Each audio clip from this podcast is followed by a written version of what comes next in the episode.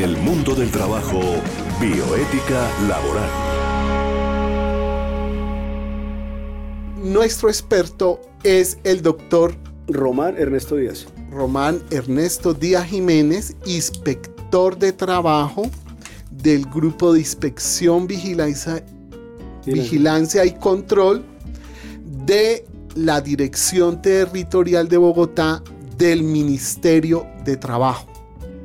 Esta tarde está con nosotros Estefanía Gómez. Y iniciamos con una pregunta para el doctor Román, que lleva muchos años en el Ministerio de Trabajo y le ha tocado investigar, le ha tocado estar al frente de las empresas con los trabajadores, tratando estos temas cotidianamente. La, principal pregunta que resulta de este trasegar es la confusión que hay entre intermediación y tercerización. Doctor Román, explíquenos qué es esa diferencia. Bueno, primero que todo, muy buenas tardes, doctor Gabriel Ignacio Gómez y nuestra coordinadora y nuestro ingeniero de sonido, de audio también. Un saludo muy especial para todos ustedes. Eh, agradecerle la invitación que me han hecho en el día de hoy. Y sin más preámbulos, pues entrar directamente en materia. Eh, el doctor preguntaba respecto al tema de la intermediación laboral y hablamos también de la terciarización laboral. Es un tema bastante complejo, bastante crudo, que al Ministerio del Trabajo cada rato nos llegan casos eh, relacionados con las presuntas eh, intermediaciones o terciarizaciones ilegales, porque la intermediación laboral y la terciarización laboral pues eh, no es que sea ilegal, ¿sí? porque está permitida, pero cuando ya se traspasan algunos procesos o algunos aspectos se pueden convertir en intermediaciones y terciarizaciones ilegales. Y para ello, pues en el día de hoy, eh, como habíamos comentado inicialmente, eh, podemos entonces explicar de que dentro de la intermediación pública, decimos que es gratuita de empleo. ¿Y por, qué decimos esto? Decimos esto porque es una estrategia del gobierno nacional que permite que haya una mejor organización posible en el mercado de trabajo. ¿Qué consiste en qué? en que dentro de esta intermediación lo que se busca es que eh, se ayude a los trabajadores a encontrar un empleo que sea conveniente a través de quienes, a través de aquellos empleadores que necesitan a esos trabajadores apropiados para sus necesidades. Y hablamos del servicio público de empleo, ¿por qué razón? Porque este servicio público de empleo puede ser presentado, puede ser aplicado. ¿Por quiénes? Por tanto personas eh, jurídicas de derecho público o derecho privado. Estas personas de derecho público o derecho privado entonces pueden prestar el servicio público de empleo, ¿cierto? Con respeto y con dignidad a sus usuarios y hacia los empleadores. Eh, no sé, más adelante explicaremos entonces qué diferencia existe entre la intermediación laboral y la terciarización laboral. Pero no sé, doctor Gabriel, si tienes otra pregunta para hacerme al respecto. Sí, doctor Román. Hay un problema que es la pedagogía del trabajo. Muchos eh, empleados, por necesidad, se presentan a trabajar y firman lo que les pongan. Y ahí es donde hay que enseñarles a los ciudadanos mediante este programa las formas en que los pueden enganchar y una de ellas, que también lo, lo contempla la ley, es que no sean contratados de manera permanente, sino por un tiempo. Esa es como la filosofía de la intermediación laboral y esa es también como la forma de gestionar las empresas porque muchas de ellas no necesitan la gente todos los días, sino por ejemplo la necesitan para una temporada. En las industrias pasa mucho eso. En las flores, por ejemplo, solo en la cosecha se necesitan los recogedores de flores y los empacadores de flores. En, las otras épocas del año no. ¿Cuándo son esas épocas del año? Donde hay la mercalización de esas flores. Entonces, el día de los enamorados, ese día tienen que haber muchas personas, o sea, mano de obra intensiva, empacando, procesando, cortando las flores, llevándolas, haciendo logística. Entonces, ese día se pueden necesitar 500 personas. Y esa es la filosofía de la intermediación laboral. Es un poquito tiempo mientras se hace eso. Cuando se acaba esa gestión, ya la persona no está vinculada a la empresa. Esas son las necesidades que tienen ellos y que el trabajador necesita saber para entender qué tipo de contratación se hace. Perfecto, doctor Gabriel. Eh, dentro de lo que me acabas de comentar y en esa inquietud que tienes, eh, hay una respuesta que podemos subdividirla en tres partes. La una es que desde 1990, con la ley 50, el legislador intentó, a través de este precepto jurídico, mm, sacar al mercado una ley que permitiera la intermediación laboral y fue como sacó entonces la ley 50 de 1990, pero después se reguló con el decreto 4369 del 2006, si no me equivoco, que tiene que ver sobre eh, la autorización para el funcionamiento de las empresas temporales de servicios. Estas empresas temporales de servicios que se originaron precisamente pues para suplir este tipo de necesidades para los empleadores.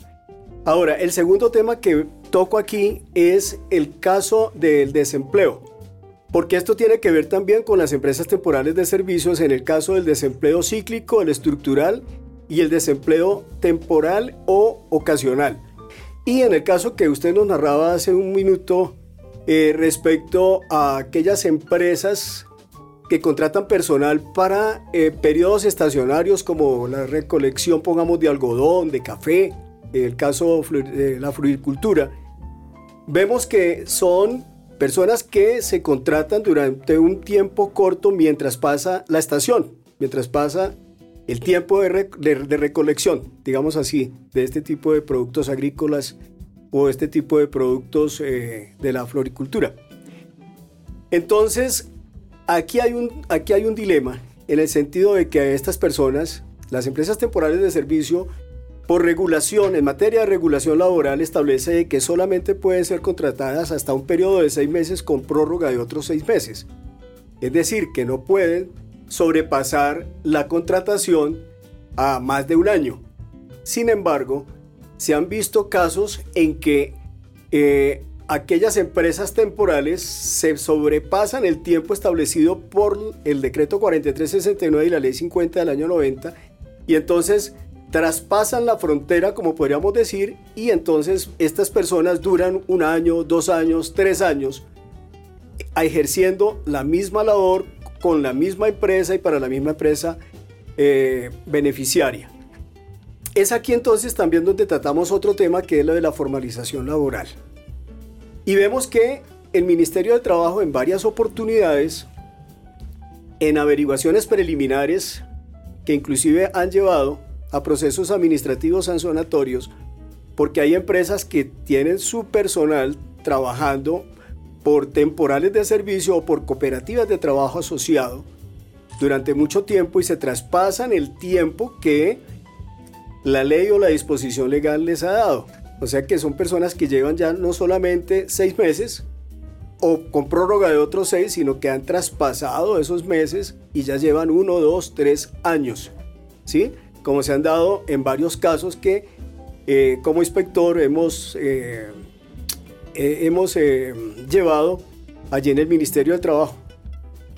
ahorita la política que tiene el ministerio inclusive es muy buena porque busca la formalización laboral, es decir, que aquellos trabajadores, que algunos que han estado en la informalidad u otros que han estado vinculados por estos medios, pues puedan tener todas las prerrogativas, ¿cierto?, de prestaciones legales que la misma, la misma normatividad laboral eh, les da. Bueno, vamos a conocer las obligaciones de las, em, de las agencias de colocación de empleo.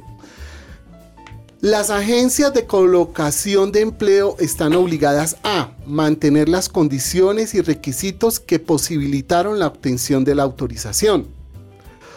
Solicitar autorización para la ampliación de su ámbito de actuación.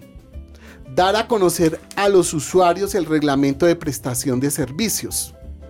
Solicitar aprobación de las reformas al reglamento de prestación del servicio al Ministerio de, Trabajo prestar servicios básicos de gestión y colocación en forma gratuita a los trabajadores, garantizar en sus actuaciones los principios de la igualdad y no discriminación en el acceso al empleo, garantizar en el desarrollo de sus actividades el cumplimiento de los principios de universalidad, confiabilidad, transparencia y calidad del servicio público de empleo. Prestar los servicios de gestión y colocación de empleo con respecto a la dignidad y el derecho a la intimidad de los oferentes y demandantes. El tratamiento de sus datos se realizará entendido en, lo dispuesto por la Ley Estatutaria 1581 de 2012. ¿Qué es lo que pretende esta norma? Hay una tendencia por algunas empresas a querer incorporar en sus empleados algunas calidades. Eso pues tiene que ver con el perfil. Y claro, se le puede exigir qué profesión tiene, se le puede exigir unos antecedentes como experiencia laboral. Pero lo que sí los ciudadanos trabajadores o que buscan el empleo tienen que estar conscientes es que no se les puede discriminar. ¿Qué discriminación, discriminaciones hay en el empleo?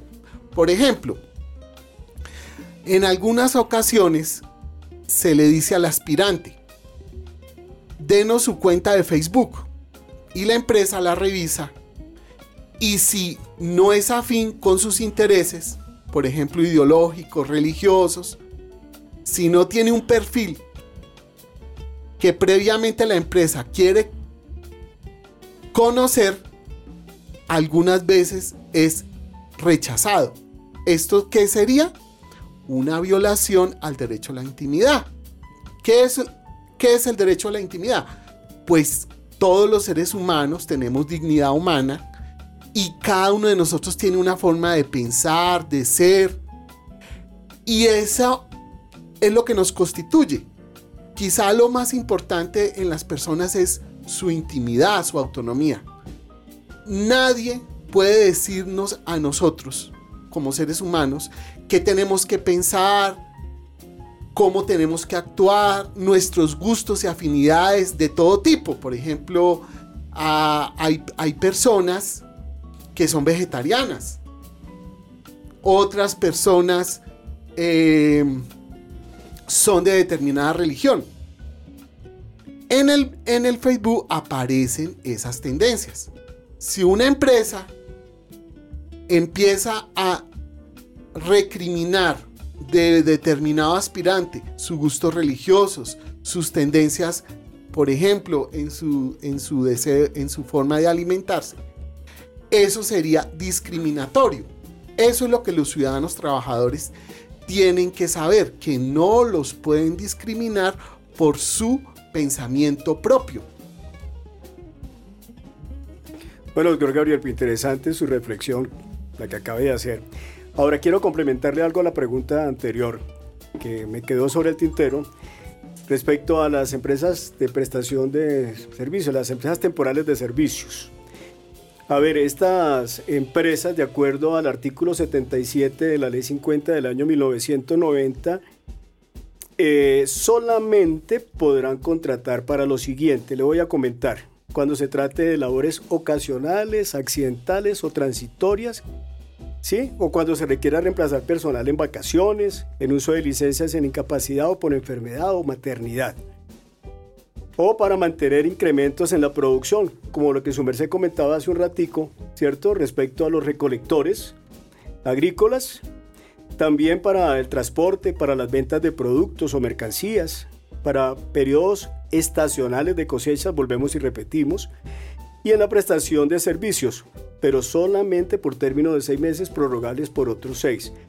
Ahora, otro tema interesante de esto es, como comentaba anteriormente, de que personas que duran un año, dos años, tres años en esas eh, empresas temporales de servicios, encontramos que existe una diferencia grande en lo que es la intermediación laboral y la tercerización laboral. ¿Le gustaría que yo le comentara sobre eso? Bueno, doctor Román, claro que sí. Y también hay que aclarar respecto a este mundo de la temporalización, respecto a este mundo de la intermediación, que su filosofía es ayudar a los procesos de producción, pero sin afectar los derechos de los trabajadores. ¿Qué es lo que sucede en la práctica y que el doctor Román tiene que hacer investigaciones todo el tiempo sobre eso? Que a los trabajadores se les está cobrando por gestionar su hoja de vida, por gestionar búsqueda de empleo, por conseguir un empleo. Entonces la advertencia del Ministerio de Trabajo es que ese servicio es gratuito. No tienen que pagar porque los ubiquen en un sitio de trabajo. El que sí puede cobrar es la agencia de intermediación al empleador. Si es una empresa privada, entonces si le, si le dice al empleador, mire, yo le voy a ubicar tantos trabajadores, eso sí lo puede hacer la empresa que gestiona el empleo con la, la empresa, del, que, la, la empresa que gestiona el empleo, pues llámese empresa de servicio temporal, le puede cobrar a ese empleador. Pero en ningún motivo y en ningún caso se le puede cobrar al trabajador. ¿Por qué? Porque los fundamentos de la legislación laboral, el artículo 53 de la Constitución Política que se denomina Estatuto del Empleo, es muy claro en decir que en, el tema del mundo del trabajo, en el conflicto capital-trabajo, es más débil el trabajador. Entonces, esos cobros son prohibidos. ¿El Estado qué está haciendo? ¿El Estado cómo funciona respecto a eso? Pues facilitarle tanto al, al empleador como al trabajador ese proceso de colocarse en el empleo. En este momento hay una gran labor que están haciendo las cajas de compensación familiar, que es precisamente constituirse en agencias colocadoras de empleo y ellas tienen la característica que no le cobran al empleador ni al trabajador. Y cualquier ciudadano que necesite trabajo puede ir hasta allá, conocer la oferta laboral, conocer el mercado de trabajador y inmediatamente se le comunica y empieza ya a gestionar las vacantes que existan. Entonces, doctor Román, yo le hago una pregunta a usted. ¿Nos puede profundizar más exactamente qué es la tercerización o outsourcing y la intermediación laboral? Perfecto. Eh, estábamos hablando precisamente de esto, pero antes de darte respuesta a la pregunta, es importante lo que acaba de mencionar respecto a que el servicio público de empleo es gratuito, ¿cierto? Para las entidades como podamos el SENA, ¿cierto? Que tiene este servicio público de, de empleo.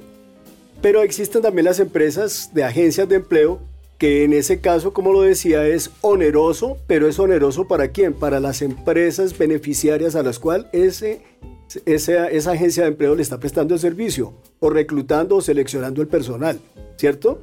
Entonces lo que acaba de decir es bastante interesante para que nuestros oyentes lo tengan en cuenta para cuando vayan a una agencia eh, de empleo, pues tampoco les cobran a ellos por, por ese servicio, sino que ese servicio se lo están cobrando directamente a la empresa beneficiaria a la cual están enviando sus empleados en misión. Ahora, eh, respecto a la tercerización, el outsourcing ese, sistema de outsourcing un sistema de contratación que permite la tercerización. Y aquí es donde viene entonces la diferencia entre lo que es la intermediación y la tercerización, porque la intermediación laboral, como su nombre lo indica, intermediar laboralmente, es cuando la empresa que envía al trabajador en misión lo selecciona, o sea, a esta persona que demanda su fuerza de trabajo, ¿cierto? Se la envía a un ofertante que es la empresa beneficiaria, es decir, la empresa que se va a beneficiar del trabajo o del servicio de ese trabajador. Lo único que hace esa empresa intermediaria es estar en medio de los dos. Recluta al trabajador que necesita, necesita prestar su capacidad, tanto psicológica como física o sus conocimientos, al servicio de otra y eso es lo que está haciendo esa empresa. Esa es la intermediación. En la intermediación laboral entonces hablamos de lo que se llaman las funciones, ¿cierto? Entonces se vincula a ese trabajador y se envía en misión a otra empresa para que preste su función, ¿cierto? Sus funciones.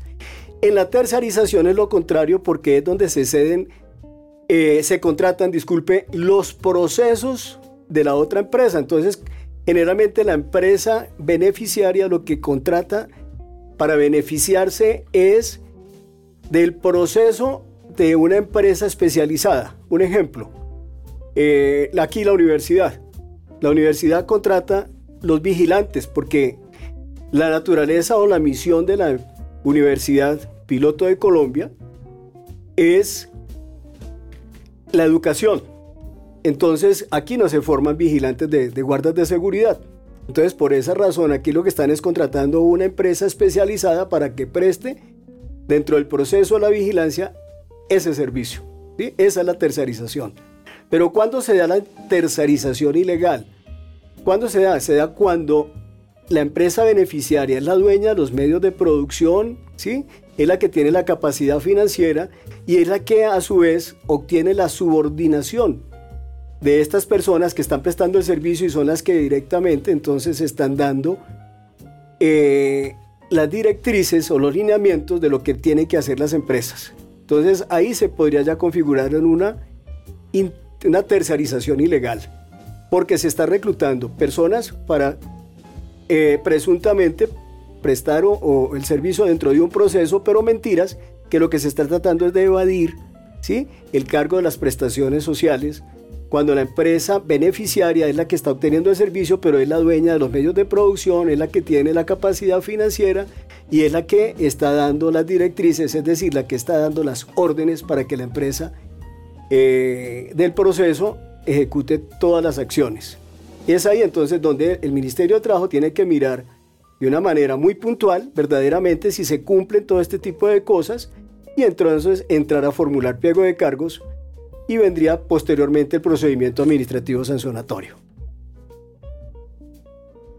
¿Qué sucede cuando un trabajador entra a laborar a una unidad de producción y resulta que le dicen, mire, usted no lo contrata donde, donde se está trabajando en esa unidad de producción, sino usted está a través de una cooperativa, un contrato sindical. Entonces, ¿qué pasa? El trabajador no sabía y reclama su salario, sus prestaciones. Y resulta que esa supuesta cooperativa, ese supuesto contrato sindical no existía, era fantasma o es simplemente una intermediación pero ilegal. O sea que no se cumplieron los requisitos. Por ejemplo, si es una cooperativa de trabajo asociada, como dijo el doctor Román ahora, o si es una empresa de servicio temporal, tienen que tener los permisos del contrato de, funcionamiento, tienen que tener todos sus documentos al día. Pero resulta que no era así. Entonces la empresa le dice, no, nosotros no le vamos a pagar a usted. Le paga es una cooperativa, un contrato sindical. ¿Qué va a pasar? Que el trabajador, como en el conflicto capital-trabajo y las relaciones laborales, los más débiles son los trabajadores y un trabajador no tiene por qué conocerse todas las leyes y todo esto, entonces prevalece el principio de la realidad. ¿Qué quiere decir el principio de la realidad? que si hay los elementos del contrato de trabajo, que es subordinación, dependencia, salario, si le, si le daban órdenes todo el tiempo, si le ponían a cumplir un horario, si además de las 8 horas le decían trabaje 12. Y no tiene a quien reclamarle porque la empresa le dice nosotros nos lavamos las manos, eso, eso era un, un tercero o un outsourcing. ¿Qué va a pasar? que si el trabajador reclama, resulta que hay responsabilidad solidaria. ¿De quién? De la empresa. ¿Qué quiere decir la solidaridad? que repite contra la unidad de producción donde, donde estaba. Entonces, en eso los trabajadores no se pueden dejar meter los dedos a la boca, porque pueden reclamar sus derechos laborales. Así les digan que no, que usted no tenía vínculo directo con esta empresa. No, estaba trabajando allá y resulta que esa cooperativa, resulta que ese contrato sindical, él ni lo conocía. Él puede, de todos modos, reclamarle por el principio de solidaridad.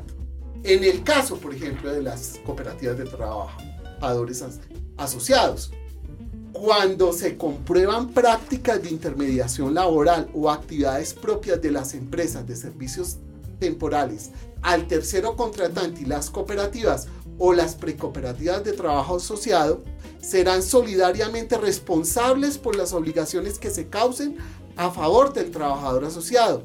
Las cooperativas y precooperativas de trabajo asociado quedarán incursas en las causales de disolución y liquidación previstas en la ley sin perjuicio del debido proceso y les serán cancelada la personería jurídica.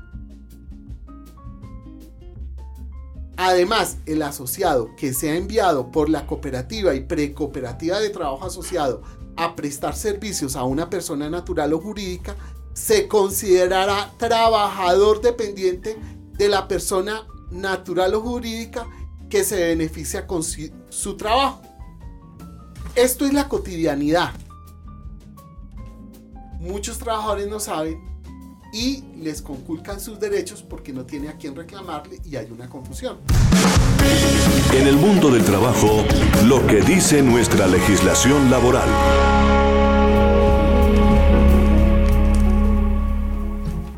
En el programa del día de hoy hemos analizado la intermediación laboral, las empresas de servicios temporales, las cooperativas de, trabajo asociado y por último es bueno precisar qué tienen que ver los sindicatos con este mundo de la gestión del trabajo o el empleo. Resulta que hay una legislación que permite que los sindicatos hagan contratos con las empresas. ¿Qué es un contrato sindical? Se entiende por contrato sindical el que celebran uno o varios sindicatos de trabajadores con uno o varios patrones o sindicatos patronales para la prestación de servicios o la ejecución de una obra por medio de sus afiliados. Uno de los ejemplares del contrato sindical debe depositarse en todo caso en el Ministerio de Trabajo a más tardar 15 días después de su firma. La duración, la revisión y la extinción del contrato sindical se rige por las normas del contrato individual de trabajo.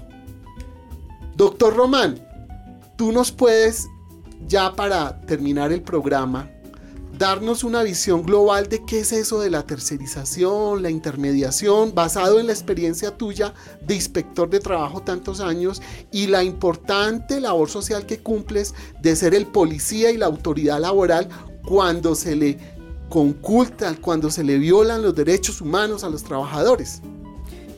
Sí, efectivamente, pues dentro de la experiencia que llevamos y que hemos obtenido en el transcurso del ejercicio de inspector de trabajo allí en el ministerio, pues eh, no es que uno se alegre porque tenga que sancionar una empresa, porque si no hay empresa no hay trabajadores.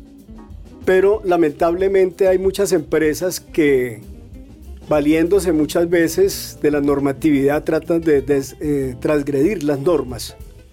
Y es allí donde entonces eh, nos ha tocado sancionar por intermediación laboral en el sentido de algunas empresas que no han sido reguladas por el legislador para que puedan hacer ese tipo de trabajos cuando todos sabemos que son las empresas temporales de servicio por términos no superiores a un año. Pero han habido empresas, como en el caso de cooperativas de trabajo asociados, que han enviado personal en misión a trabajar a las empresas beneficiarias cuando estas empresas no están reguladas precisamente para eso. Entonces, sabemos que a ellos eh, no lo rige, eh, es decir, ellos lo rigen los estatutos y los regímenes de compensación, que es otra de las cosas que quería haber comentado, porque en los empresas de trabajo, de temporales de servicio, perdón, pues ahí le pagan son salarios, pero en este caso son compensaciones de las cooperativas. Entonces, a veces han disfrazado, como decía el doctor Gabriel hace, unos minutos cuando hablaba de los tres elementos del contrato realidad, han disfrazado los contratos realidad a través de estas cooperativas de trabajo asociado. Entonces, esa es una de las experiencias que se tienen frente a la intermediación y frente a la terciarización, como explicaba, que ya no son funciones, sino son actividades dentro de los procesos, entonces que también han vinculado a través de esos procesos, ¿cierto? Por evitar las prestaciones y las cargas prestacionales. Además que también puede ser un acto atentatorio contra la libertad sindical, doctor Gabriel. Es muy importante que el ciudadano, cuando está buscando trabajo, entienda primero que todo que su búsqueda de trabajo es gratuita. Segundo, que si empieza a trabajar en algún sitio y le dicen que el sitio donde está trabajando no le va a responder por su trabajo, puede reclamar ante el mismo sitio de trabajo, esa empresa o lo que sea. En el mundo del trabajo es importante la pedagogía laboral. Seguiremos con nuestros programas laborales y le agradecemos mucho al doctor Román con toda su experiencia y su conocimiento por aportar a nuestra investigación sobre los valores en el trabajo y a Estefanía por su excelente nota sobre cómo engañan a los jóvenes trabajadores. Bueno, Tito, muchas gracias por tu participación. Gracias, Estefanía. Gracias, doctor Román, inspector de trabajo del Grupo de Inspección, Vigilancia y Control. Nos estaremos viendo en nuestro próximo programa.